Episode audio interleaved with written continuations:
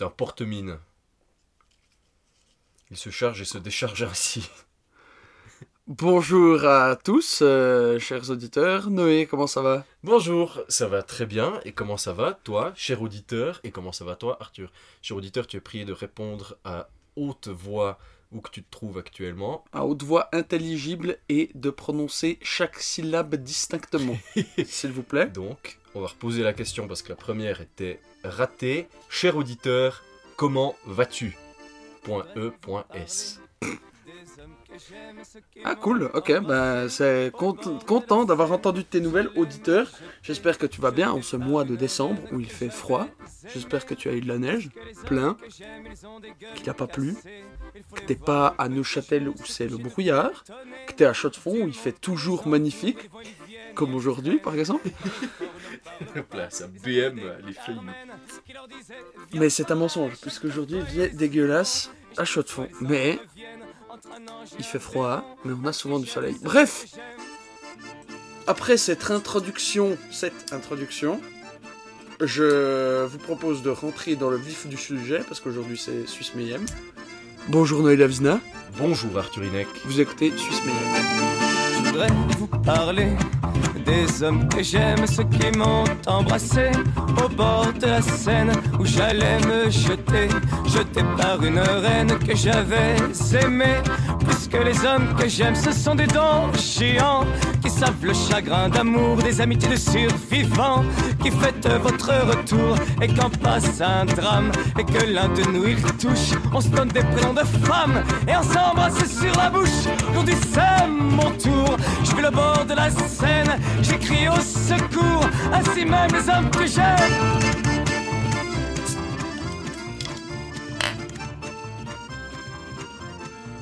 C'est super marrant celui-là. Et on est parti. Squalala. Bon alors avec Noé, euh, on a préparé des sujets un peu. C'est bien. Parce qu'on est à partir de maintenant. Suisse Mayhem saison 2 est une émission construite. Ou relativement. Pas construite euh, en tant que telle vu que chacun prépare sa part. Oui. Mais on a un peu travaillé nos sujets. Ouais, cette fois, euh, cette fois c'est bien. Voilà. Et du coup, quand même, avant de se lancer dans le vif du sujet, il s'est passé quelque chose il y a de ça un mois, un peu moins d'un mois, le 23 novembre 2011, 2021, pas 2011, 2021. 11 étant le mois de novembre, quelqu'un m'a écrit un mail sur mon mail de l'Uni. Donc je ne travaille plus beaucoup à l'Uni, là j'écris mon travail de bachelor, comme j'ai dit la dernière fois. Donc je regarde rarement mes mails sur le mail de l'Uni.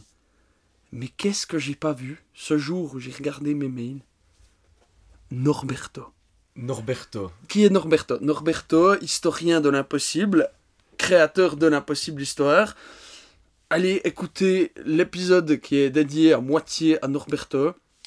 C'est quelqu'un qui a des idées qui ne sont pas les idées de tout le monde Ils sont Euh, les idées de personne d'autre. et qui s'exprime d'une manière décousue et peu construite, mais au final qui est touchant, qui a pas l'air d'être un mauvais bougre, mais qui, qui part un peu dans sa tête, qui fait des justement créer une histoire impossible.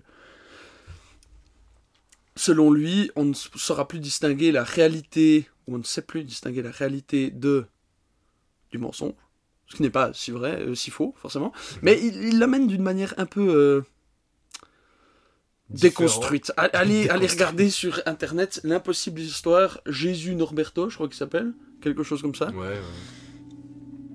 Et vous verrez. Et du coup, Norberto m'a renvoyé un mail que j'ai tout de suite partagé à Noé, qui parle d'un nouvel ordre mondial. Euh, enfin, qui parle de la COP26 et qu'après ces informations qu'il avait entendues à la COP26, eh bien, un nouvel ordre mondial allait. Et en fait, après, il nous il- donc il écrit ça. Voilà, j'ai- j'ai trouvé vos adresses sur cette page. Je ne sais toujours pas comment il a eu mon mail, ce type. Peut-être acheté sur le darknet va savoir. Et il m'a envoyé un lien vers une vidéo où il a, il y a 15 ans, une vidéo en portugais de lui qui hurle parce qu'il a une épine qui lui pousse dans la cheville. Et du coup, je, je ne vais pas la mettre. hein, La qualité autant de l'image que du son est relativement ignoble. Et Le, le titre de la vidéo, c'est Arrivée d'un nouvel ordre mondial en majuscule. Et la première image, c'est sa cheville avec une épine dedans. Et du coup, il a une, selon lui, une épine qui lui a poussé dans la cheville, qui est tombée. Du coup, c'est impossible. Ça rejoint son truc de l'impossible histoire. Ouais. On sait pas. Et ça décrit un nouvel ordre mondial. Et il répond des, des pamphlets.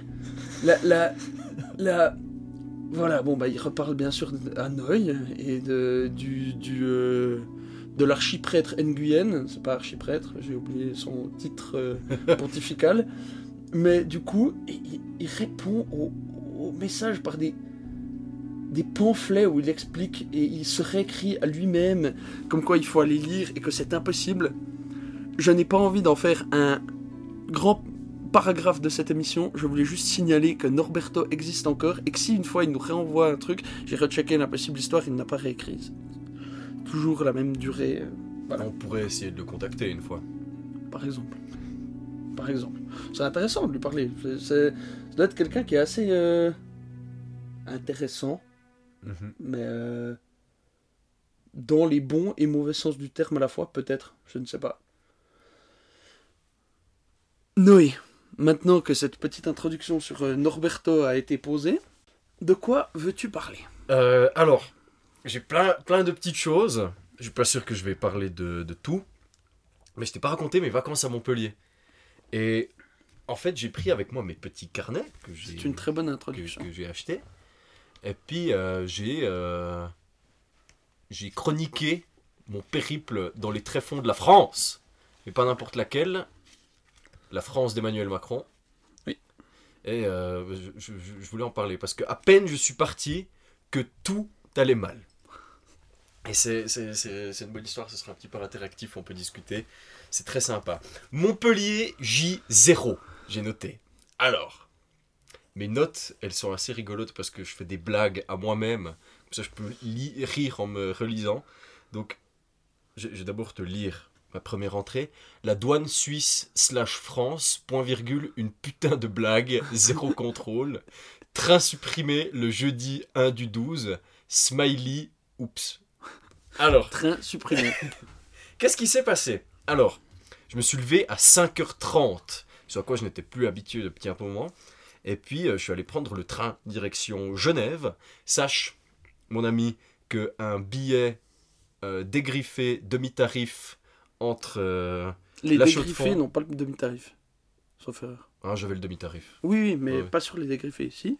Si, si, euh, Ah, j'ai pu m'arranger avec une super agence de voyage que tu connais peut-être. Oui.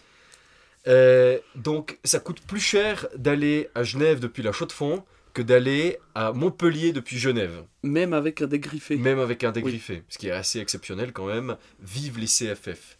Bref. Donc, Eux je suis- et leurs trous. eux et leur trou. Oh, oh, ok, je vais t'en parler de ça après. Ok, euh, volontiers. Alors, je suis arrivé à Genève. Euh, J'ai envoyé dé- déjà un petit message à mon collègue genevois, euh, lieutenant Cherouti, que je salue et que j'apprécie fortement. Et puis, euh, j'ai passé la douane et j'ai préparé ma déclaration sur l'honneur, mon passe Covid, mon passeport, mon billet de train. J'arrive à la douane. Personne. Je suis passé à la douane, mais comme on passe dans une passoire. Donc déjà, j'étais un petit peu outré parce que j'avais dûment rempli ma- mon putain de formulaire sur Ouais. l'honneur que j'ai dû imprimer quand même Mhm. et remplir moi-même, signer comme un grand garçon. Personne n'a rien contrôlé. En réalité, j'aurais pu prendre le train gratuitement. Ça, je te vois. Ah oui. J'aurais pu prendre le train gratuitement. J'aurais pu passer la douane gratuitement et j'aurais pu aller jusqu'à Lyon gratuitement parce qu'on m'a payé seulement dans le TGV Lyon-Montpellier. Mais ça, c'est une autre histoire. Donc j'arrive et puis euh, j'a- j'attends un solide On t'a contrôlé dans le train uniquement. On, on m'a contrôlé seulement dans le train Ouais. entre euh, Montpellier et Lyon. Et puis, donc, j'arrive sur, le, j'arrive sur le quai.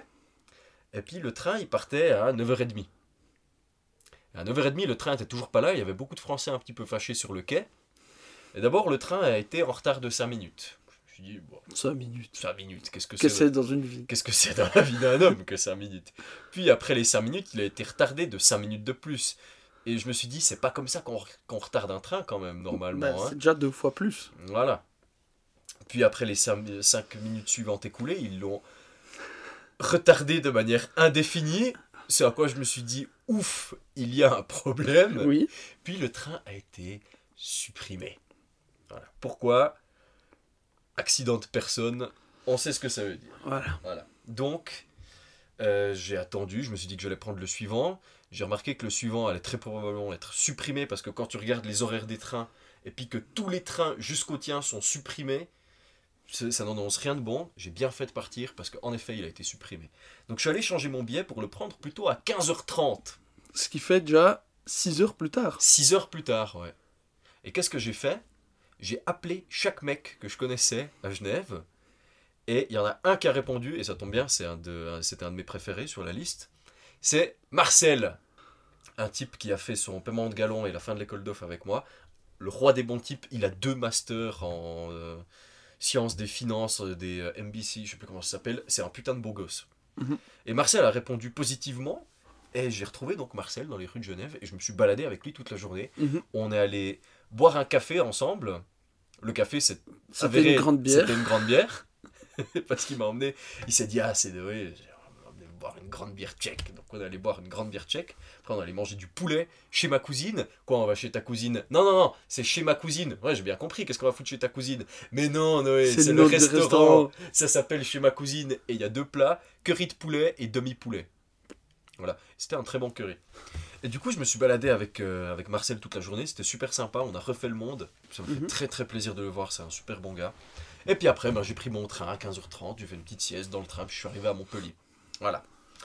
Euh, J'ai l'impression que tous nos trajets, quand on va en France, Tout- ensemble, tout ou toi tout seul, Ouais. ou moi tout seul, il y a toujours des problèmes. Mais moi, je m'y attendais euh, de toute façon. Alors, j'ai noté plusieurs choses. Parce qu'avant de voir Marcel, je suis allé dans un café local, virgule, troquet répugnant à la déco douteuse. Ensuite, je suis allé boire une Staro avec euh, Marcel, virgule, poulet, virgule, café sans lactose, point d'interrogation, parce qu'on est allé boire un café. Et puis, euh, il m'a dit, ouais, qu'est-ce que tu prends? Je lui ai dit la même chose que toi. Et il a commandé deux euh, cappuccinos sans lactose. Ah ouais, donc avec du lait euh, végétal, Mais c'était trop bon parce qu'apparemment, il est intolérant. lactose. J'ai noté super moment léger et amical. Très fatigué, trop mangé, j'ai trop mangé, et je me suis retrouvé dans la zone. Parce que entre euh, Genève et Lyon, c'est l'Europe de l'Est. En Europe de l'Est, je tolère ce genre de paysage dégueulasse, parce que bah, c'est l'Europe de Le l'Est. Et puis au final, les containers, bah, ils font de mal à personne en les laissant là. Mais putain de merde, en France quand même, l'image de la banlieue française dégueulasse. Alors si jamais en Europe de l'Est c'est plus propre qu'en France, je tiens à le dire, j'avais déjà fait un caca nerveux sur euh, Strasbourg, qui est l'une des villes les plus sales que j'ai visitées de ma, de ma vie. Oui, hein. l'intérieur de la ville, c'était bien, mais l'extérieur. Ouais. Et c'est pareil autour du village de chez mes grands-parents. Enfin, au bord des routes, les gens jettent leurs poubelles par la fenêtre. Je ne sais pas Ouais, comment ni pourquoi. C'est un dépotoir. Enfin bref, je me suis retrouvé à la gare de Lyon ensuite. La gare de Lyon, aka un aéroport. Oui. Je ne comprends toujours pas pourquoi tu sais pas sur, sur quel quai ton train arrive. C'est un truc qui me fatigue un petit peu. Et puis, mais c'est monstrueusement grand. C'est pour si le train va trop vite, d'un coup il s'arrête sur la voie d'à côté. Comme dans euh, Y a-t-il un pilote dans l'avion? Habile. D'accord. Pas vraiment. Non, ça marche pas avec un C'est train. juste que tu peux le changer au dernier moment si tu dois. Bref. Et puis, mais t'as des sécuritas dans tous les sens. Tu as euh, des annonces pour des bagages oubliés. D'un coup, t'as 30 CRS qui courent dans un sens pour récupérer un sac de course que quelqu'un a laissé dans Ah, le train oublié. avec un demi-jambon. Voilà. J'ai également noté le manque de goût total dans l'architecture. En effet, c'est à mi-chemin entre un- aéroport et puis le hall du chuve, tu sais, avec les lignes vertes par Ouais. terre. Et puis, enfin, voilà. Bref, ensuite j'ai pris le TV TGV slash avion avec Vigipirate, virgule, le nom déjà. Vigipirate? Oui. Qui a choisi le nom? Qu'est-ce que ça veut dire? Qu'est-ce que c'est que cette mascarade? Vigilance pour les Et pirates. les vigipirates qui s'énervaient sur la porte des chiottes parce qu'il y a un mec qui était aux toilettes pendant que le train partait et le mec était juste aux toilettes. Il est sorti, il a montré son billet. ouais, J'étais Hein aux toilettes. J'étais aux toilettes. Et c'était là, toc toc toc, il y a quelqu'un Ouvrez Ausweis bitte. Voilà. Après, je me suis retrouvé enfin vers 20h45 chez Jules Aka, la plaque tournante de Montpellier. Parce que tu rentres dedans, c'est un moulin, il y a des gens qui arrivent. Hey, salut Jules, ça va? Je viens juste récupérer ma gratte. Il y a un de ses potes euh, qui joue de la guitare qui est venu, qui baragouinait à moitié en anglais. J'ai envie de le, baffer. Ouais, on se voit Zap, friend. ok, alors euh, let's go. Et puis, euh, you call me, I see you. Et moi, je le regarde, cette espèce de brise de Nice du pauvre, partir cette coupe de surfeur à la con. Enfin, j'étais dépaysé. En réalité, je, je trouvais ça très rigolo. Ça m'a fait plaisir de voir ces joyeux énergumènes. Montpellier, jour 2. Réveil à 11h, dîner tranquille. Yoga, virgule, lol. J'allais faire du yoga avec Jules. Parce qu'il m'a dit, tu sais, donc, oui, cher auditeur, si jamais on a un ami à Montpellier, il s'appelle Jules. Et puis, euh, en gros, à chaque fois que. Oui, plus ou moins, à chaque fois qu'on va en France, on voit Jules et puis on passe quelques nuits chez lui. Là, j'étais juste chez Jules pendant une semaine. Parce que j'avais besoin de vacances. Enfin, TMTC, j'étais à l'armée et tutti quanti. Donc Jules m'a dit, tu sais, euh, je t'emmène jamais faire des trucs, alors euh, on va faire du yoga. Donc on est allé faire euh, du yoga chez son prof et c'était, mais comme dans GTA. c'était trop drôle. et tu te rends compte que les, les mecs qui ont fait GTA, ils se sont quand même sacrément renseignés. Parce que le- comment on fait un cours de yoga. le prof de yoga, c'était le même. Les... Ce qu'il disait, genre, recule un petit peu plus ton pelvis sur ton anus, c'était les mêmes. Aligne ton anus à ta bouche. Je l'ai entendu, c'était la même chose. Et puis le, ok, chien tête en bas, chataranga. Et puis, j'étais mort de rire intérieurement. Mais le gars était tellement honnête, j'osais pas, euh, j'osais rien faire. Et au final, c'était un très bon cours de yoga. hein. Le mec, il savait ce qu'il faisait. Et puis, euh, ça m'a permis un petit peu de, de me recentrer sur mon corps, d'aligner ma bouche avec mon anus, Oui. et puis euh, de, de- de faire du, du stretching au final. Donc, c'est très bien, le yoga, faites-en, c'est sympa. Ensuite, on a regardé Dune chez Jules. Pas terrible, Toujours pas vu. pas envie d'en On parler. pourra en parler quand je l'aurai vu. Ayant lu le livre, je pourrais peut-être ajouter des choses. Et le soir, jour 1 à Montpellier, parce que ça il faut qu'on en parle, c'est que j'ai mangé, je cite moi, le burger le plus hardcore du monde. Flèche, validé, sourire.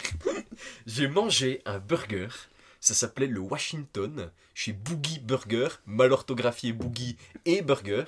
Ah, Ouais.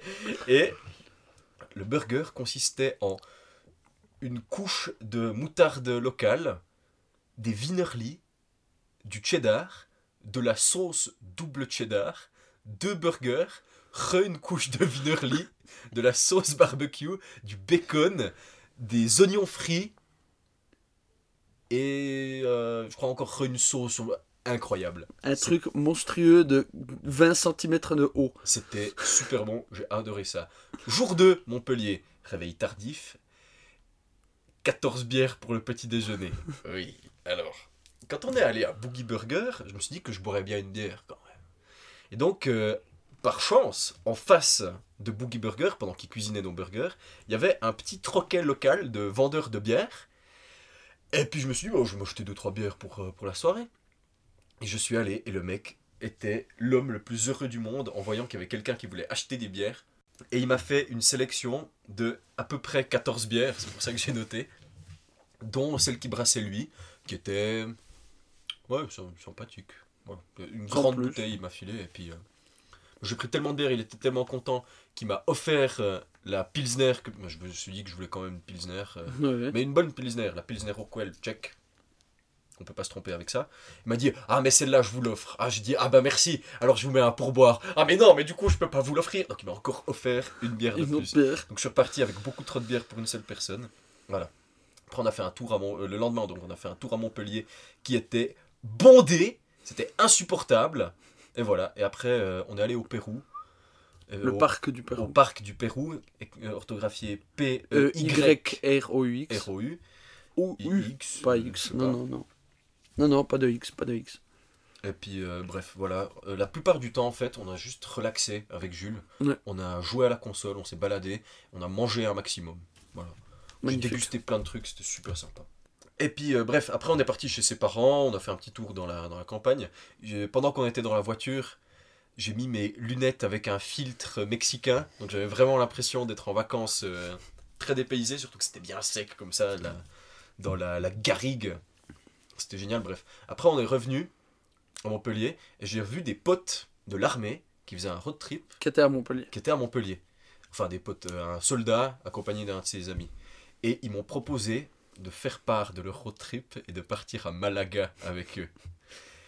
J'ai tellement hésité, j'ai fait une liste des pour et des contre. Au final, je suis pas parti, mais j'ai caressé l'idée de pouvoir partir encore à Malaga après.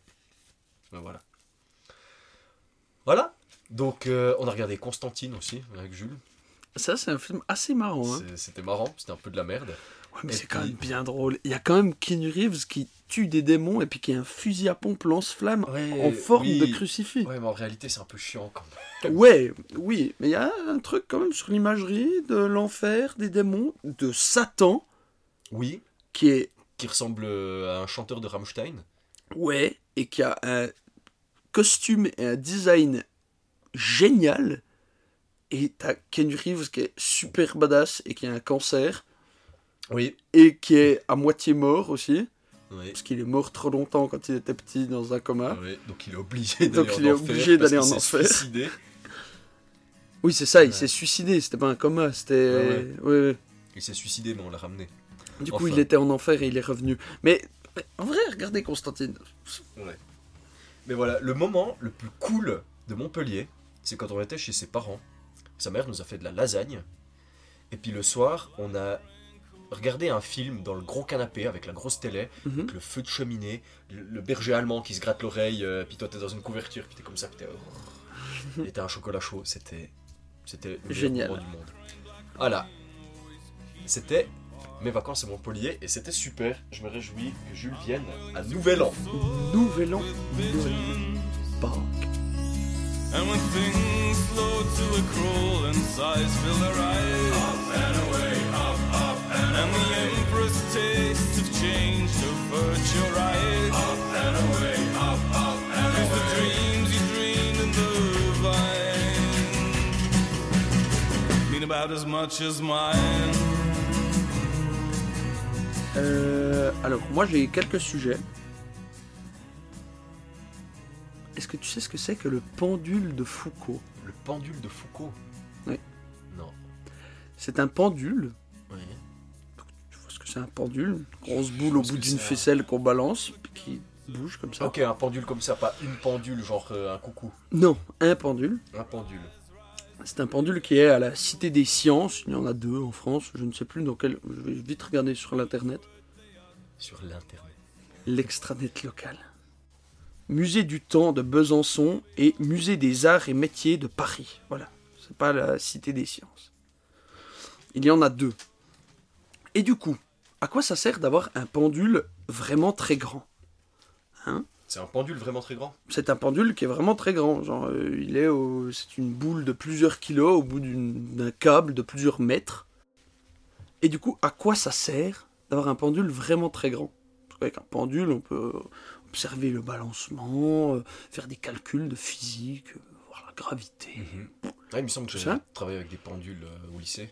Au lycée, on avait une expérience avec un Je pendule. sens que c'était super chiant. Ouais, bah, ça reste la- un labo où tu dois juste faire basculer ton pendule et puis noter tous les temps où il fait un aller-retour, Ouais, regarder combien de temps il tourne, bref. assez terrible.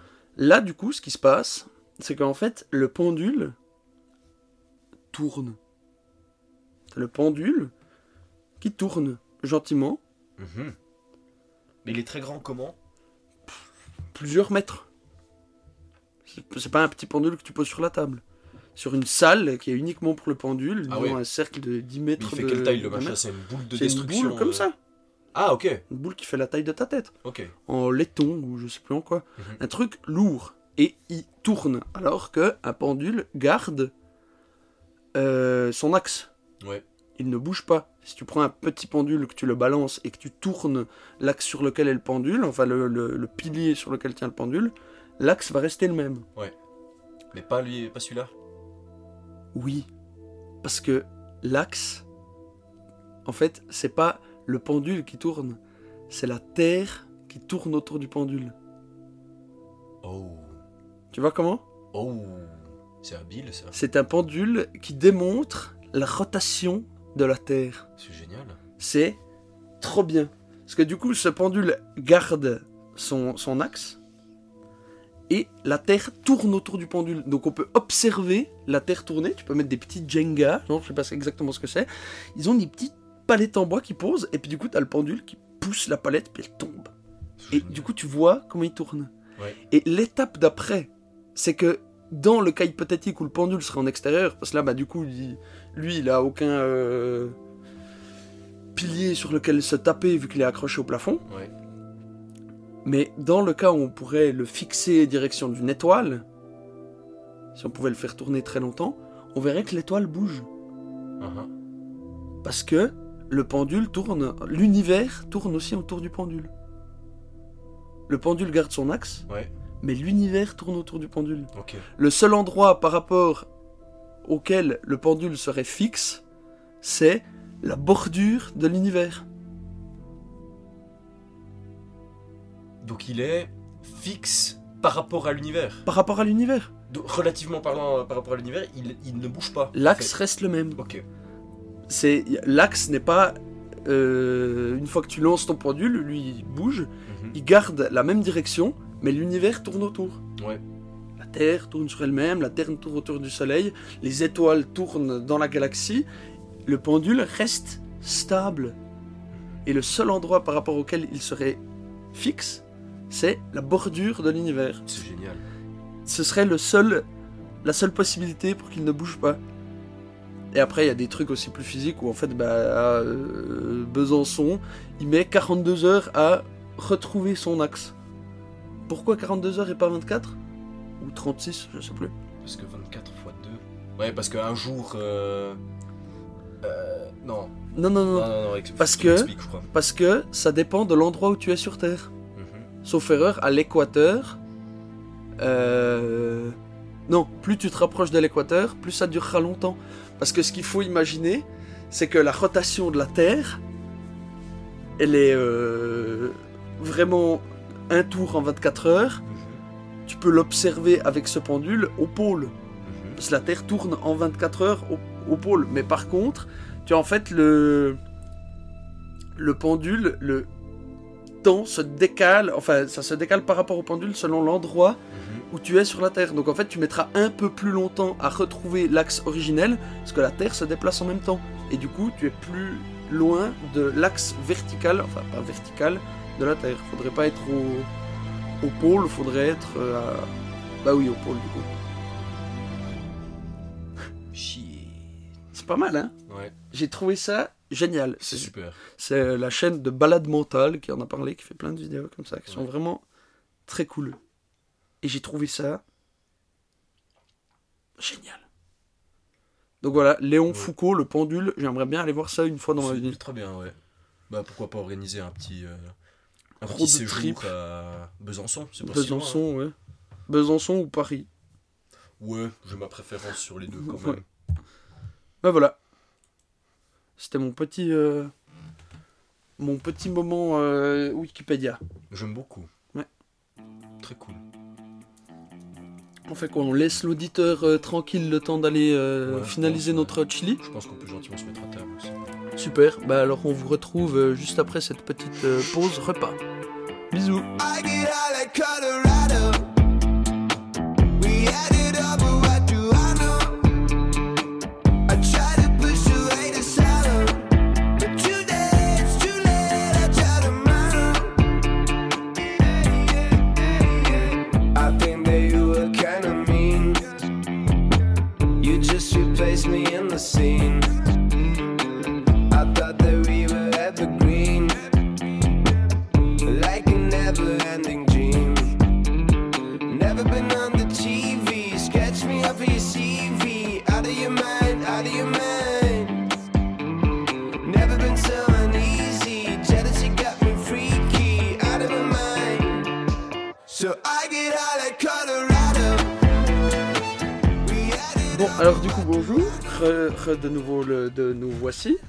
Ce n'était qu'une pause de une seconde à notre acte musical pour vous.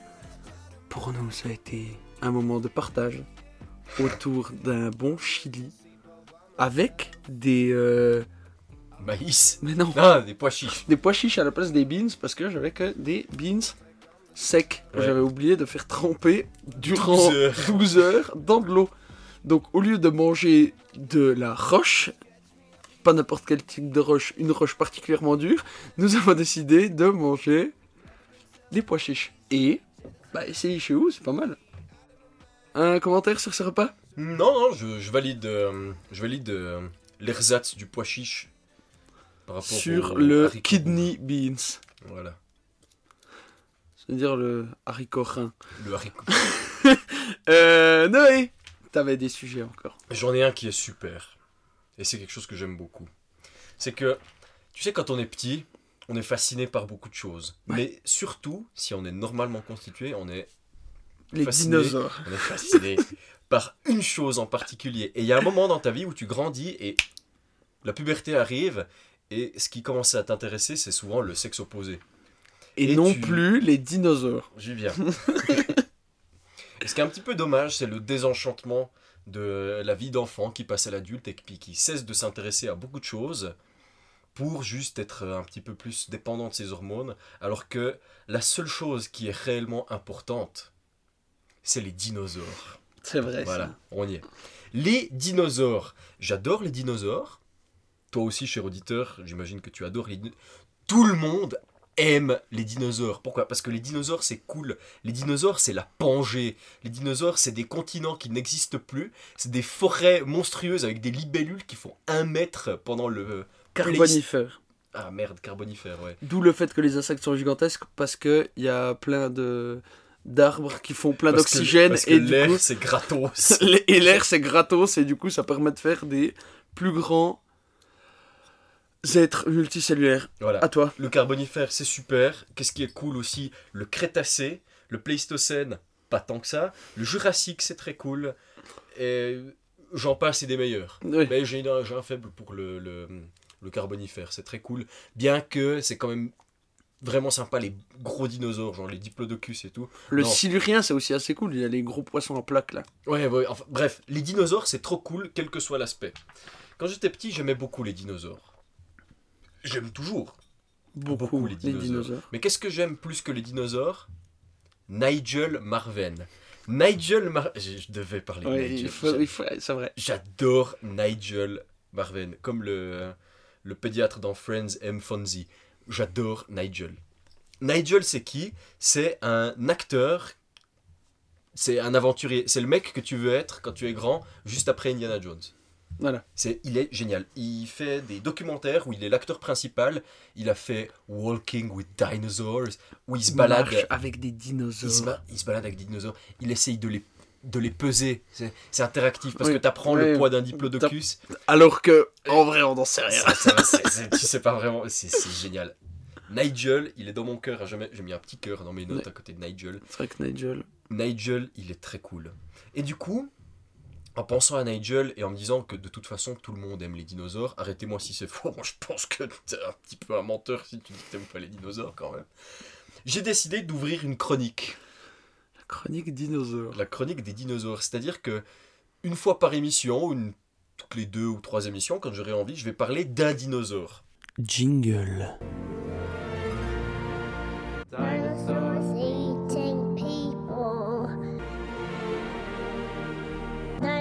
Dinosaurs in love.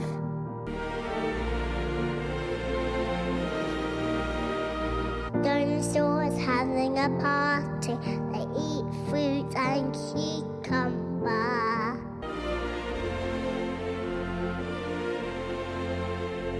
They fell in love.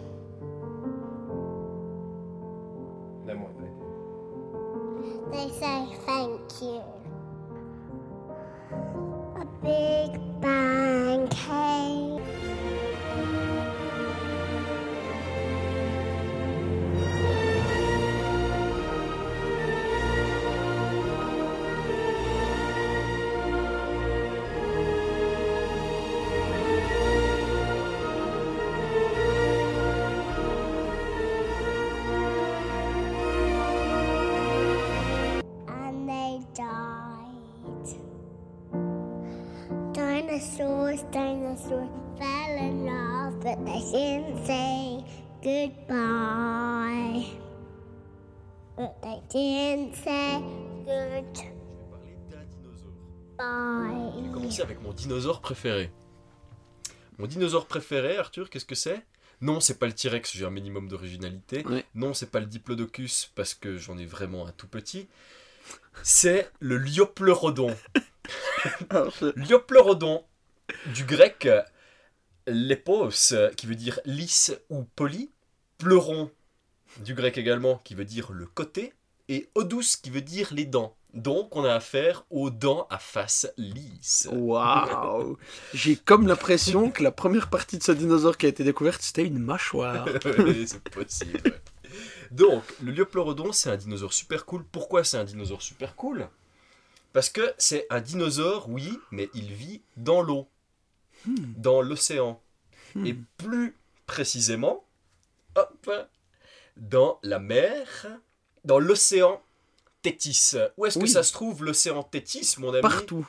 À peu près partout Oui, autour partout de la Pangée. autour de la Pangée, l'océan Tétis. On aime beaucoup la Pangée. Donc, le Liopleurodon, et plus précisément le Liopleurodon ferox, qui est le plus cool des Liopleurodons, parce que c'est le plus gros et le plus ferox. Ça veut dire féroce, je crois. C'est un genre éteint de pliosaure. Qu'est-ce que c'est un pliosaure, mon ami? C'est un grand reptile marin carnivore qui vit dans la meilleure des périodes des dinosaures, le Jurassique moyen. Parce que le Jurassique supérieur, c'est un peu moins fun, c'est là qu'ils commencent un petit peu à se fatiguer, les dinosaures. Peu importe, on les retrouve en Europe, donc c'est un poisson local. Et oui, Et oui, j'ai dit Un poisson. Et pourquoi est-ce que le Liopleurodon est super cool? Parce qu'il fait partie des reptiles marins qui avaient quatre nageoires. Force motrice qui a été complètement abandonnée depuis il y a aucun reptile Ah, à ah non, nageoires. reptile à quatre nageoires, Non, ça y en a plus beaucoup. ça n'existe plus. Euh, il, a, donc c'est, il a vécu il y a environ 166,1 et 152,1 millions d'années. Ça fait il y a très longtemps quand même. Et euh, le Liopleurodon ferox peut mesurer jusqu'à 6,4 mètres. C'est donc C'est- un très gros mammifère marin. Mammifère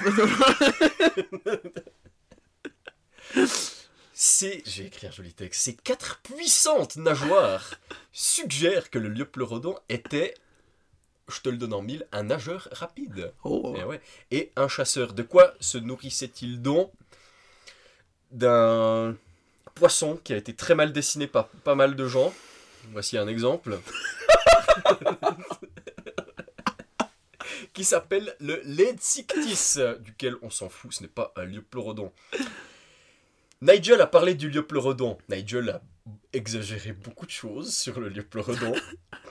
Dans son documentaire BBC, qui s'appelle Sur la Terre des dinosaures, hein, documentaire qui a l'âge de ma sœur actuellement, il a un petit peu exagéré. Il a dit qu'il faisait 25 mètres de long pour un bon 150 tonnes. Et il faut savoir que cette estimation est considérée par la totalité des paléontologues du monde comme étant fausse. comme complètement exagérée. Et ce qui est très drôle, c'est que dans son deuxième documentaire qui s'appelle Les monstres du fond des mers, Mhm. que je vous conseille, qui est absolument génial, il a fait exactement la même exagération cinq ans plus tard. Alors que tout le monde avait eu le temps de lui dire Dis donc, euh, Nigel, ton exagération, elle est un peu exagérée. Voilà. Donc je vous conseille d'aller chercher des photos de Liopleurodon ferox sur, euh, sur mais je vois, je vois à quoi ça ressemble. ou, ou mieux de regarder ce documentaire fantastique qui est Les monstres du fond des mers. Ça consiste en Nigel, qui, non content d'avoir euh, exploré le Jurassique euh, supérieur, moyen et inférieur, il va en fait à la base des bases, quand il n'y avait pas encore de plantes sur Terre, donc il se déplace dans le temps. Hein. Oui. C'est un documentaire animalier mais avec des dinosaures. Voilà. C'est pas des vrais dinosaures. Et puis il va, euh, il y a des millions et des millions d'années, quand il n'y avait pas encore de plantes sur Terre, puis ils se baladent dans un, ils sont allés filmer dans un désert, tu vois, pour faire genre il n'y a pas de Mhm. plantes. Puis il respire de l'oxygène, puis il est là. Oh, vous savez, il y a vraiment très, très peu d'oxygène.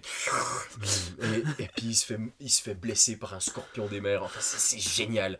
Et puis peu à peu, il remonte l'époque. Donc d'abord, il y a les scorpions, les limules, euh, tous ces machins de merde un petit peu. Après, il y a les liopleurodons, il y a les poissons cuirassés.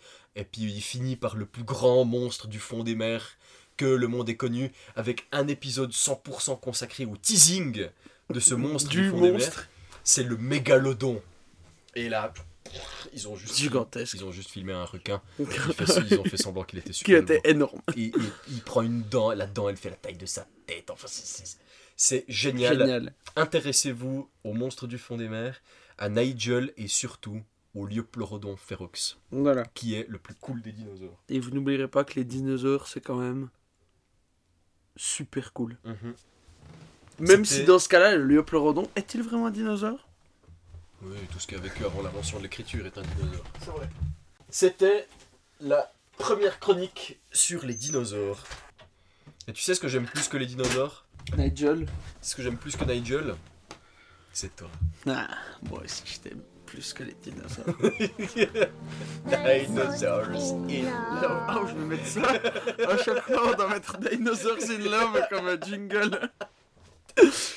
Dinosaurs. Eating people. Ah, Ah, j'ai un téléphone. Vous pouvez entendre ma nouvelle sonnerie, suis auditeur. Non, attends, laisse. Allô? Allô Ouais. Ouais, ouais.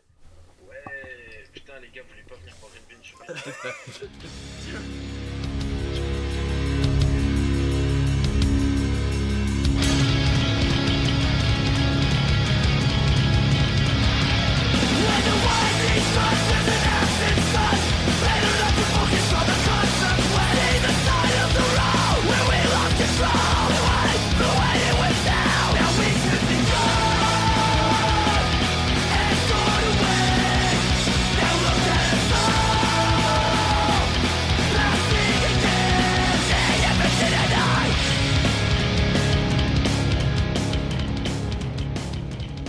Bon, Noé a parlé de dinosaures. Déjà, ça me rappelle une petite anecdote que je vais glisser comme ça en tsum tsum. Ça me rappelle les cours de LCA. non, oh, waouh. Tacle gratuit sur Madame Arletta. non, non. Mm. C'est les oies du Capitole. Donc, c'est quand on était euh, au Tessin avec ma copine. On était au bord du lac de Lugano. Très joli. Très joli. On était là, comme ça, puis on voulait aller se baigner. À moins que c'était. Non, c'était le lac de Locarno, je crois. Parce qu'on est allé un jour à Locarno. Non, non, c'était le lac de Lugano. Je suis sûr maintenant. Surtout qu'il n'y a pas de lac de Locarno, c'est le lac euh, majeur plutôt. Oui, c'est le lac majeur. Mais c'était pas le lac majeur. Et, euh, et du coup, on voulait aller se baigner. Il faisait beau, il faisait chaud. Et on a vu d'un coup plein de gens à côté de nous qui regardaient une roche comme ça. Qu'est-ce Un que fossile c'est Qu'est-ce que c'est? On va voir. Et c'était une petite couleuvre. Donc, c'est pas un dinosaure, mais c'est un peu un reptile marin. Ah, mais vivante mais vivante. Ah, Comme ça, une petite couleuvre qui se levait au soleil pour se réchauffer son sang-froid. Théa, oh, euh, un serpent, mais un peu peur. Puis, euh, oh, je dis, ouais, c'est bon, on, on la fait pas chier. ça Ouais, les couleuvres. Non. Elles, non, non, non, Non. Tu peux te faire mordre par une couleuvre, mais tu ne risques rien. euh, va te pincer, et puis je crois que certaines ont des crocs au fond de la bouche. euh, Mhm. Non, c'est les vipères, desquelles il faut faire attention. Ah oui, voilà. Couleuvre, ça a une tête ronde, des yeux ronds. Ça a une tête beaucoup plus gentille que la vipère qui a une tête triangle et des yeux de chat. Ouais. Donc, Ce qui est en général le signe que c'est un prédateur. ne me touche pas, je suis violent. Et du coup, j'ai des... et elle a des connaissances en chimie que tu n'as pas par ailleurs. Je ne suis pas fort en jujitsu, je suis venu seulement pour la violence. Lucie qui a été choqué par cette blague. Euh, ah non, la violence. Pas bien. Bref. Je suis pas fort en jujitsu. Et du coup, euh, elle disait ouais mais je veux pas aller me baigner, il y a la couleuvre à côté de l'eau. Et puis elle me demande, tout candidement, mais ça nage les couleuvres? Moi, sachant très bien que ça nage, mais qu'elle ne risque rien, je dis Non, non, ça nage t'inquiète pas, ça nage pas, on vient se baigner, la couleuvre elle va rester là, on va se baigner et tout, on revient. La Et quand. Non, non, non, non. Et quand on revient, 100%. je dis- et puis moi, je suis allé un peu voir la couleuvre de plus près, voilà. Mhm. C'est un truc qui bouge, qui rampe. C'est fait pour nous faire peur. Hein. Ouais, ouais, c'est pas. euh, Dans notre cerveau euh, reptilien de primate euh, débile, il y a un truc où on voit un serpent qui bouge, on a peur. Et si c'est dans l'eau, encore plus, parce qu'elle se déplace vachement mieux que nous. Ouais, Et- en effet, ouais. Du coup, voilà, on barbote, euh, je vais voir la couleuvre, hein, bonjour la couleuvre, on remonte, et après un petit coup, il y a une petite fille qui s'approche, la couleuvre se casse et fonce dans la flotte. Descente d'organes de la part de ma copine. Je lui ai ensuite expliqué que je lui avais pas dit pour pas lui faire peur et que j'allais de toute façon lui dire après, ce qui était le cas. Descendre T'aurais dû, tu aurais dû jouer au con. Ah, ah bah, ah bah, ah bah si, tiens, elle, elle nage. Oh non, je n'allais pas faire ça. Mais bref, voilà, ça c'était mon anecdote sur les couleuvres. Ouais, j'adore le Tessin à part ça. Ouais, c'est super. Ça. ça. Une terre de contraste. Terre de Le contraste. zizi du poisson. La Suisse étant un poisson difforme et antipathique, que pensez-vous d'autrui? Mais. Donc, tu as parlé de fonds marins, d'océans, de temps antédiluvien. Ouais, j'adore. Oh non. oh, oh, d'accord. Je suis toujours en train de lire Lovecraft. Ah, ouais. J'ai donc fini euh, La Contrée des rêves, Ah, ah. qui était donc euh, récit. euh, voilà, j'en ai parlé au dernier épisode. La fin est super. Je suis actuellement au récit d'exploration, donc c'est Les montagnes hallucinées et autres réc- récits d'exploration. Livre que je tiens ici dans ma main. Je vais juste regarder les titres des nouvelles pour me rappeler. Dagon, premier épisode. Horrible. Souvenir, Le Temple, La Cité sans nom. Et je suis en train de lire Prisonnier des pharaons. Super blague d'ailleurs parce qu'il avait écrit donc une histoire sur Houdini, c'est la prisonnier des pharaons, qu'il a fait signer par Houdini en personne. Donc tout le monde était sûr que c'était vrai. Ah, excellent. Voilà. Et du coup, j'avais comme idée, au lieu de vous parler un peu de, de chaque nouvelle, comme ça, de faire un petit euh, parallèle et des quelques différences qu'il y a entre le cycle autour des contrées du rêve et le cycle de l'exploration. Cette émission gagne en qualité quand même. Oui. Hein? Bon, on pense- prépare un peu. Je pense qu'on. Petit bas de patte sur l'épaule. Ouais. Euh, déjà, la nature de la quête recherchée est différente. Mhm. Dans les contrées du rêve, on est souvent face à des protagonistes, pas des héros, des protagonistes. Comme dans Tenet. Déjà qui sont, qui sont écrits à la, euh, à la troisième personne, euh, à la troisième personne Ouais, dans les contrées du rêve, Ah ouais par un narrateur externe, alors que dans les récits d'exploration, c'est des témoignages Mhm. de la part des voyageurs. Ce qui déjà change tout ce qu'il y a autour de la question du narrateur dans un livre. Euh, la quête du, du, euh, du protagoniste dans les contrées du rêve, c'est une quête parce que la réalité ne lui suffit pas Ouais. et qu'il veut connaître. C'est plus une introspection aussi. Oui. Et par-dessus tout, il veut trouver la vérité. Ouais. Qu'est-ce que quelle est la dernière question? Il- C'est plusieurs étapes. Il découvre des choses métaphysiques qui changent son- sa vision sur le monde. Mais c'est ça qu'il cherche. Dans les récits d'exploration, c'est alors il y a aussi cette soif de connaissance. Par exemple, dans le dans le temple qui parle d'un temple au, au fond des mers. C'est une quête d'un. C'est pas une quête. C'est il se retrouve malgré lui. C'est un donc un, un sous-marin qui se retrouve malgré lui enfoncé au fond de la mer pour des artifices que je ne te dévoile pas. J'ai vu ça quelque part.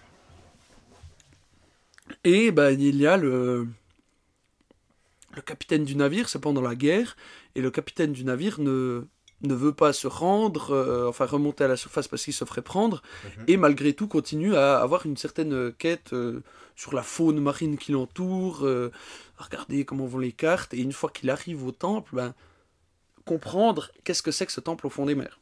Mhm.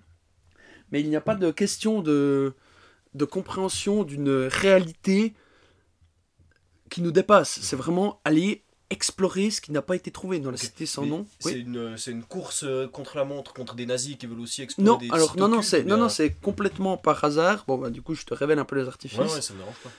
Ils trouvent un jeune homme très beau, mort, échoué sur leur navire, après avoir euh, descendu un destroyer euh, anglais. C'est un sous-marin, d'accord. C'est un sous-marin. Et il trouve un, un jeune homme. Et ce jeune homme a une statuette en ivoire Mhm. Que le second prend. Et c'est un peu ça qui va les mener euh, vers la débandade. Parce qu'après, ils perdent le contrôle de leur navire, sont emmenés par un courant inconnu qui n'existe pas et par des dauphins. Le Qui- Gulfstrom. Voilà, le Gulfstrom, qui les emmène au très fond des mers, à des profondeurs impossibles à s'imaginer. Mhm. Et voilà, il se retrouve mutinerie, euh, folie, les gens se jettent par-dessus bord, mais monsieur est un bon Prussien qui ne croit pas en ses bêtises. Se jette par-dessus bord d'un sous-marin. Il y en a, ouais, non, pas par-dessus bord, mais euh, le second finit par euh, sortir à travers bord, euh, expulsé. Écrasé par la pression instantanément. D'ailleurs, il en parle. Il dit qu'il veut regarder, essayer de voir s'il n'arriverait pas à voir le corps du second écrasé par la pression qu'il doit avoir à ses profondeurs. Mhm. Bref, nos narrateurs ont une quête. Du coup, il parle à la première personne parce que c'est des, souvent des témoignages.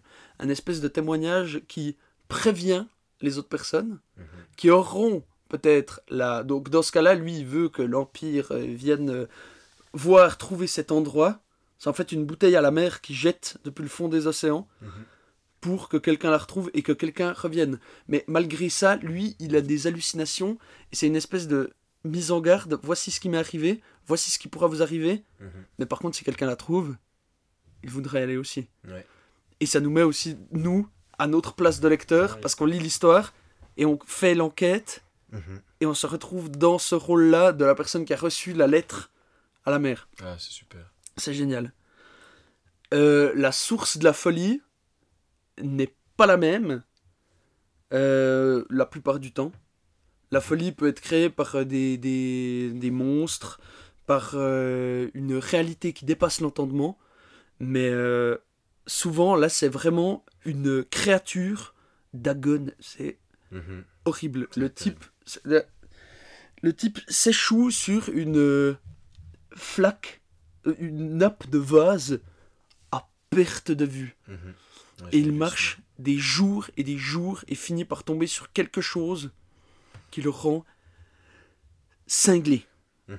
Et c'est pas une réalité métaphysique. Et il est de nouveau prisonnier de son histoire, où il ne sait pas s'il a halluciné, où il ne sait pas si ce qu'il a vu était vrai ou pas.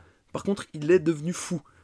À cause de ça. C'est pas Mhm. lui qui a cherché. il est Il est tombé dessus. involontairement tombé dessus. Mhm. Mais de nouveau, cette idée de mise en garde. Ouais. Et personne ne le retrouve. Ça, ça- son espèce de stèle gigantesque au milieu d'un marais de vase au milieu du Pacifique. Mhm. Donc il est le seul, il est complètement fou. Oh, J'adore ces, ces récits d'exploration. Ça me fait penser à Lost City of Z. Ouais, j'ai toujours pas vu. Faudrait vraiment que je vois. Trop trop bien. Euh, aussi, les, bah, du coup, les protagonistes sont plus euh, dans ce cycle-là, sont plus euh, cartésiens, on va Mhm. dire. Parce que dans l'autre, c'est vraiment c'est des, des, des gens qui font des expériences euh, sous drogue ou autre, qui partent en rêve pour aller trouver des réalités. Ils n'hallucinent pas. Mhm.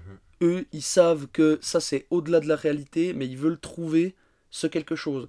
Alors que là, eux, ils nomment des hallucinations où ils ne savent pas si c'est la réalité. On a Mhm. aussi le- les personnages qui sont, de ce point de vue-là, complètement différents. Mais par contre, c'est des histoires qui ont été écrites. Chaque euh, bouquin, là, est... c'est toutes les histoires du cycle, mais chronologiques. Ouais. Donc Ah en fait, ouais. il y a des histoires qui sont contemporaines, enfin qu'il a écrit en même temps que les autres. Alors qu'avant, il parlait du rêve. D'ailleurs, il reparle un peu des contrées du rêve. Donc il y en a un qui est quand même un peu un rêveur ou qui en a quand même un peu, un peu entendu parler Mhm. dans, euh, dans, les, dans les récits d'exploration. Je sais plus dans lequel c'est. Mais j'ai vraiment adoré ce premier où le, le sous-marin s'enfonce au très fond de l'enfer. C'est génial. Ouais. Dagon, c'est horrible. Souvenir, je ne sais plus ce que c'est. La cité sans nom, c'est assez atroce. Un type qui descend au milieu d'une cité où personne n'est jamais allé. Trop bien. Tombe sur une... Trop sarcophage d'une civilisation. Ah, c'est dans le désert là. Ouais, ouais, ouais. Ouais, ouais, je sais. Mais c'est génial. Mais souvenir, par contre, je, je veux juste revoir. Ah oui, non, souvenir, c'est un petit truc assez joli en fait. Ok. Sur. euh, euh, Lovecraft parle souvent de la fin de notre ère, et là, du coup, ça donne un petit aperçu de ce que pourrait être après notre ère. C'est assez, assez joli. C'est c'est plus un petit poème, un truc comme ça. Du coup, celui-là n'est pas horrible. Et le point principal, du coup, qui relie les deux euh, types de protagonistes, les deux types d'histoires, c'est la curiosité des personnages, qui malgré le fait qu'ils se retrouvent, la, la curiosité aussi d'une certaine manière la volonté de survivre, s'occuper, ne pas devenir fou dans ces endroits horribles, mais surtout dans, euh, dans le temple, la cité sans nom, la volonté de découvrir, d'aller où personne n'est jamais allé, malgré tout, Mhm. alors qu'ils sont à- ils ont un milliard de lampes qui s'allument pour dire n'y va pas ou euh, bon bah dans le cas de- du temple de toute façon il est coincé au fond des mers il va mourir et il le sait. Et il l'accepte parce que c'est un de nouveau c'est un bon prussien qui ne croit pas en ses bêtises et il sait bien qu'il ira euh, Au paradis. au paradis vu que c'est un, un bon malgré le fait qu'il ait tué la moitié de son équipage voire l'entièreté je ne me rappelle plus. Mais euh, c'est différent et tout aussi bien même mieux. Mais j'adore vraiment cette idée d'exploration de, de pousser jusqu'au bout le on s'arrête pas ce qui revient dans la C'est l'obsession. c'est ça, c'est l'obsession par la quête de, ben, dans la quête onirique de Kadhafi, l'inconnu. un million de personnes lui disent N'y va pas, c'est les dieux, faut pas aller, on va pas, va pas. Et lui, Bien et, il- compris. et il y va. C'est. Il n'a qu'un but, c'est ça. Et là, le type qui descend dans la cité euh, sans nom, c'est pareil. Personne n'y est jamais allé. Il comprend pas. Les deux premiers jours, il la regarde de loin. Il va pendant la journée parce que la nuit, il y a des bruits bizarres, puis du vent, qui sait pas d'où il vient. Et bah, une fois, il y va pendant la nuit, et puis bah, arrive ce qui devait arriver? Il devient fou. Non. Et je pense que le début de la nouvelle, c'est Hum, je, ne vais, je vais bientôt me suicider, j'ai plus d'opium. Voi- voici, voici mon témoignage. Et c'est génial. Et ouais. j'adore ce parallèle de la mise en garde par le je vous dis ça. D'une certaine manière, n'y allez pas, je dois le dire, parce que faut que je dise à quelqu'un. Et que nous, du coup, on est piqué. Alors? Et J'adore. donc le, le prochain... euh, bah, merci pour euh, l'analyse en tout cas, hyper Oui. cool. Le prochain que tu lis, c'est Les Montagnes Hallucinées alors? Le prochain que je lis, c'est L'appel de Cthulhu. Ah ouais, bon, c'est pas... Quand je finis le. Donc là, je. je- Celui que je suis en train de lire, Prisonnier des pharaons, avec Houdini, euh, machin, donc les prisonniers pharaons. Et là, par contre, il y a quand même pas mal de trucs avec l'Égypte ancienne. Pas, ça commence à être assez horrible le moment où j'en suis. Avant, c'est. hum, On découvre, on découvre l'Égypte, ouais, c'est cool. là, c'est pas cool du tout. Après, c'est l'appel de Cthulhu, les montagnes hallucinées dans l'abîme du temps. Les trois à la suite. Ok. Et puis... C'est c'est les trois. Ouais, ok. L'appel de Cthulhu, il est, il est pas trop mal, mais c'est c'est 100% pas le meilleur. Hein. Ouais, ouais. Ouais, mais par contre, il y a Cthulhu. Ouais. Cthulhu. En effet, Qui il se prononce Cthulhu. Ouais, ouais. Parce que c'est une langue euh, imprononçable. Voilà.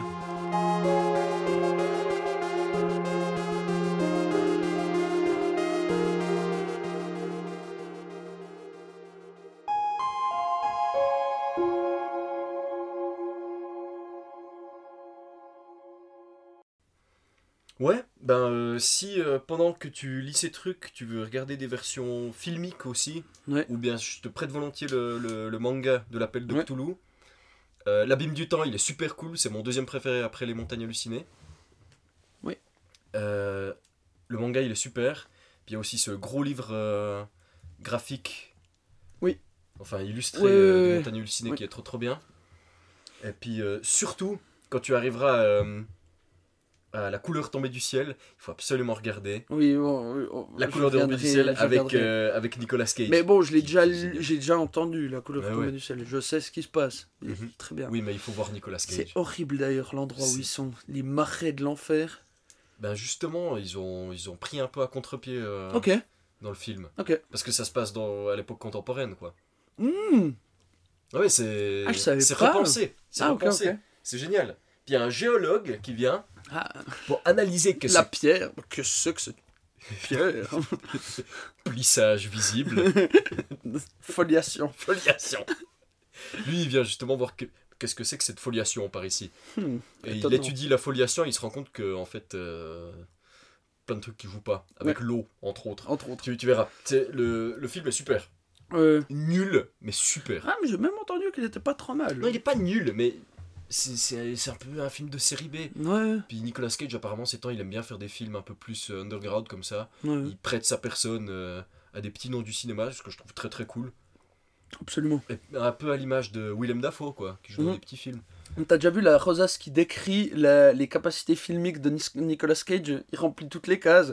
Film de merde, acting génial, film de merde, acting pourri, acting pourri, film pas bien. Et tous les trucs, il est, il, est, il est dedans, partout, à chaque étape du processus. Nicolas Cage est partout. Parce qu'il est capable de jouer n'importe comment dans un film pourri et de jouer super bien dans un film vachement cool. Mhm. Lord of War m'en soit témoin. Ouais. Euh, Nicolas Cage, il est trop cool. Ouais. Ouais. Pas aussi cool que Nigel. Il a quand même joué dans Volteface. Et Volteface, mais putain, mais j'adore ce film. Volteface. His face. Oh, génial. Il est génial, ce, ce film. Il y, avait, il, y en a, il, y a, il y a- il y a un moment qui nous avait marqué dedans.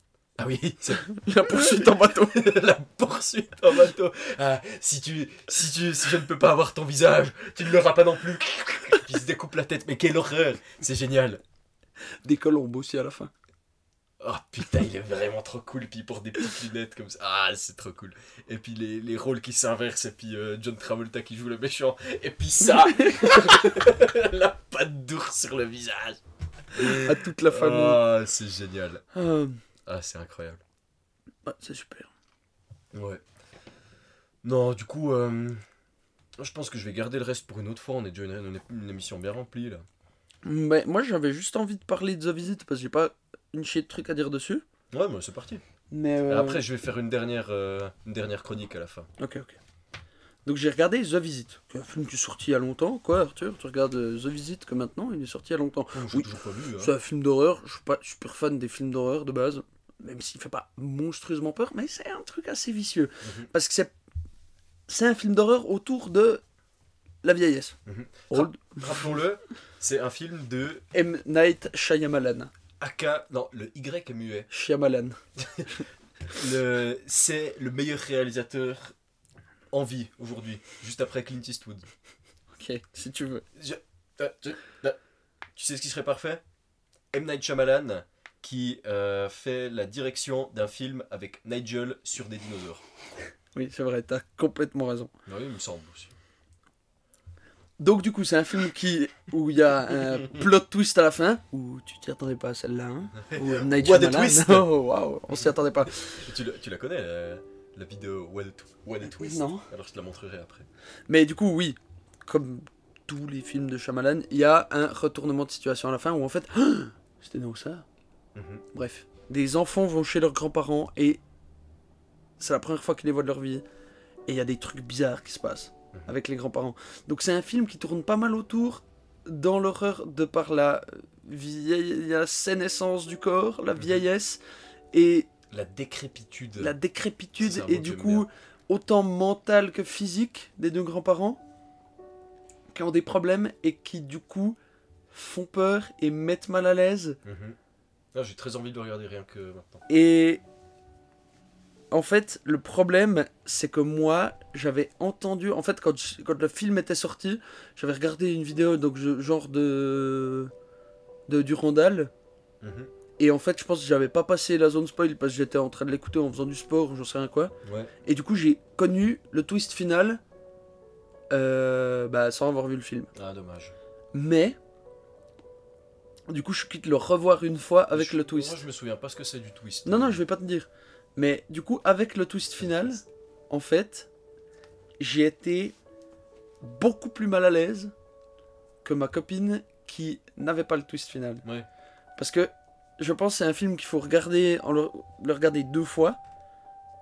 Mhm. La première fois où on fait l'enquête de notre côté et la deuxième fois où, oh mon dieu, c'est horrible. Parce que c'est horrible.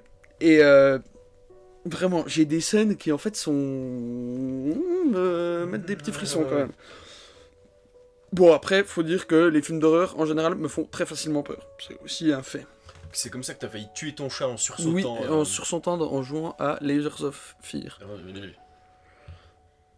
Mais moi, ce que je me suis dit, par contre, en le voyant, donc c'est un film vraiment qui pose des questions assez intéressantes sur la vieillesse du corps, relation grands-parents-enfants, tout ça.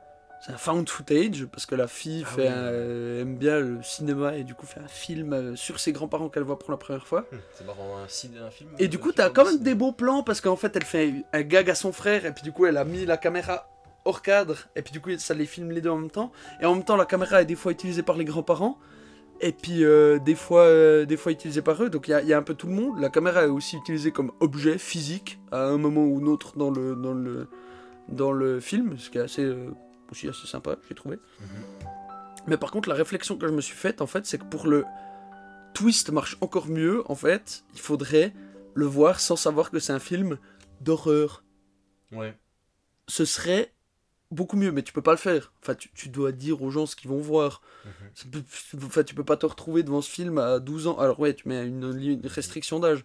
Mais du coup, tu mets une restriction d'âge, tu dis pourquoi elle est, et les gens savent que ça fait peur. Ce serait génial de voir ce film sans savoir qu'il fait peur. Tu tomberais sur le cul, je pense. Mhm. Bah, sinon, tu dirais, ah, c'est un- une espèce de drame avec les grands-parents qui sont, euh, Mhm. qui, qui, bah, voilà, qui sont vieux. J'envie les gens qui se sont retrouvés au cinéma par hasard pour aller voir ce film. Ouais, voilà. Et voilà, je vais pas en dire plus parce que je veux pas te spoiler si tu veux le regarder. Ouais, je. Et c'est un film euh, Très bientôt le regarder. honnête. Ouais. c'est- assez sympa. Bah, du coup, pour pas faire une overdose de Shyamalan, je parlerai de, de son dernier film Mhm. dans un prochain épisode. Je pourrais même l'avoir regardé d'ici là, comme ça on pourra en parler les deux. Hyper cool. Volontiers. Qui parle aussi un peu de la vieillesse, vu qu'il s'appelle Old, qui veut dire Oui. vieux en français. Oui, en effet. Ouais. J'ai une petite chronique pour toi. Moi, j'aurais été plus rigolo qu'intellectuel sur cette émission, hein, j'en suis conscient. Pas grave. Bien que les dinosaures, ce soit, Hautement intellectuel. ce soit important. C'est important de parler des dinosaures. Ouais. Comme c'est important de parler de l'histoire. Arthur, j'ai une question pour toi. Quoi de plus respectable qu'un homme qui rentre du pressing avec des vêtements propres Anecdote. J'étais en train de rentrer avec mon père. On rentrait à la maison euh, à pied. Il venait de neiger, mais c'était un petit peu mouillé. Mhm. J'avais un, joli, euh, une jolie veste et je me suis pété la gueule. Ah. J'ai pas eu de la chance parce que je me suis pas juste pété dans la gueule dans la neige, je me suis pété la gueule dans la neige et dans un petit peu de la boue. Ah, Donc j'ai envoyé mon manteau au pressing. Certes. Et je suis allé chercher mon manteau au pressing il y a deux jours. Mhm. Et puis je me baladais comme ça dans la rue, je me suis fait une petite réflexion, c'est que j'avais mon manteau propre qui sortait du pressing sur le, sur le coin des doigts Mhm. comme ça, avec euh, tu, tu- tu portes ton menton sur un cintre, tu vois, puis il y a encore une couche, euh, En il plastique. y a encore un plastique transparent et tu, tu vois que tu rentres avec quelque chose de propre. Parce que tu prends tellement soin de tes vêtements que tu les fais nettoyer par des professionnels du nettoyage de vêtements. Et je me suis dit, mais mon, mon Dieu, quoi de plus respectable que quelqu'un qui rentre du pressing? Parce que tu, tu ne peux pas être intimidé par un jeune homme fringant qui se balade avec Qui son se balade manteau avec son manteau sur propre. Déjà, si vous vous battez, il pourra pas parce qu'il a son manteau propre. Mais- Il va pas le jeter par terre. Mais bah non Il est propre. Tu dois le porter bien au-dessus du Ah sol bah en ouais. plus, c'est un manteau tu, tu vois Ouais. C'est tout un- Ouais. toute une chose. Et puis je me suis dit, mais qu'est-ce qui est plus respectable que quelqu'un qui rentre du pressing? Quels sont les éléments qui font que les gens se disent, ah, je me sens en sécurité à côté de cette personne Elle ne va pas me taper. Je ne vais pas me faire agresser. Ah voilà, c'est la question que je te pose et c'est un petit jeu qu'on va faire. Qu'est-ce qui est plus respectable que quelqu'un Ah, qui Qu'est-ce qui est plus respectable? Je dois pas dire pourquoi c'est respectable. Faut dire Je dois trouver qu'est-ce qui est plus Voilà. respectable. Et le- mon idée, c'est que d'abord on dise des trucs qui sont vraiment respectables, et puis qu'après qu'on parte en couille, puis qu'on dise des trucs vraiment rigolos comme on sait le faire. Oui, parce que qu'est-ce qui est plus respectable que ça? C'est comme dur. Je sais pas. Qu'est-ce qui est le plus respectable? Euh, Dans le style vêtements, il y a quelqu'un qui rentre avec une boîte à chaussures comme ça, avec des chaussures à l'intérieur. De chez le cordonnier. De chez le corps. Ouais, voilà. Il a des chaussures aux pieds et il porte son autre paire de chaussures à la main. Ouais, Qui, qui sont cirées, propres, réparées. Ça, c'est aussi dans le style vêtements. ça c'est assez respectable. Mais Et en moins. plus, c'est contraignant parce que c'est chiant de porter des chaussures. Mais moins. Ces chaussures, elles vont par terre. Le Ouais, manteau, pas. Qu'est-ce qui est plus respectable? Euh, Quelqu'un avec plein de baguettes de pain sous le coude comme ça. Ça, c'est assez respectable. Parce que ça Mhm. non plus, ça peut pas toucher le sol. Puis c'est important parce que ça se mange. Ça se mange et c'est pour plein de personnes. Mhm. Genre, le type, il a, il a un Noël en famille, il est allé acheter le pain. Mhm. Ça lui a coûté de l'argent. Ah bah ouais. Et il prépare pour plein de personnes. Ou juste n'importe quel plat, genre avec un petit euh, alu dessus, puis que tu dois le tenir droit. Et puis euh, tu dois faire Un super gaffe. gâteau. Ça, c'est vraiment respectable. Un gâteau. Un Un gâteau. gâteau, un gâteau, mais pas dans un carton. Mhm. Un gâteau posé sur une, posé sur une assiette avec une cloche dessus. Mm, Il y a un truc qui peut être respectable, mais un peu triste aussi. C'est genre quelqu'un qui a un bouquet de fleurs. Ouais, bouquet de fleurs. Ouais, mais genre un bouquet de fleurs et euh, un truc rigolo, genre une boîte de capote dans l'autre main. Alors ça c'est super rigolo. Par contre, quelqu'un qui transporte une grande fleur, ça j'en ai déjà parlé. C'est respectable, drôle à voir, mais est-ce que c'est si respectable? Parce que si le bouquet de fleurs tombe par terre, la personne va être super énervée. Parce qu'il y a du vent, c'est super dur à transporter les grandes plantes. Euh, quelqu'un qui rentre de l'hôpital et qui a tous les membres dans du plâtre. C'est pas tout à fait respectable, mais tu te sens en sécurité à côté. Euh, Qu'est-ce qui, est- qu'est-ce qui est très respectable? Quelqu'un avec un costume blanc intégralement propre qui ne peut pas faire un pas de travers sous peine d'avoir une toute petite tache de merde. Genre vraiment un, un costume très cher, picobello, il n'y a pas un poil de chat dessus. Voilà. Ouais, ouais, ouais, t'as assez raison. Mhm. T'as assez raison Parce là-dessus. qu'il y a le caractère, c'est super la classe, Mhm. mais tu dois faire super gaffe de Super pas toucher gaffe. quoi que ce soit. Tu, tu- tu ne peux pas te tâcher, sinon peux pas t'asseoir dans le bus. le simple détail va faire que ton, ton habillement est dégueulasse. Ouais. Une petite tache de bière jaunâtre. N'importe quoi, tu t'asseyes dans le bus, t'as de la poussière. Ouais, t'as de la poussière sur le cul alors que t'es blanc. euh, Éclatant. blanc Javel. Ouais. Blanc euh, Colgate comme les dents de Ross dans Friends. Par exemple, qui est aussi le Sobel. Exactement. Faudra qu'on parle de Band of Brothers. Ouais, Même si t'en as déjà parlé. Ouais. Un type avec un delta plane qui se déplace avec en ville. Il doit faire super attention, il va pas se taper contre toi non plus. Ok, ouais, dans les, dans les trucs un peu encombrants aussi. Ouais. Ah ouais.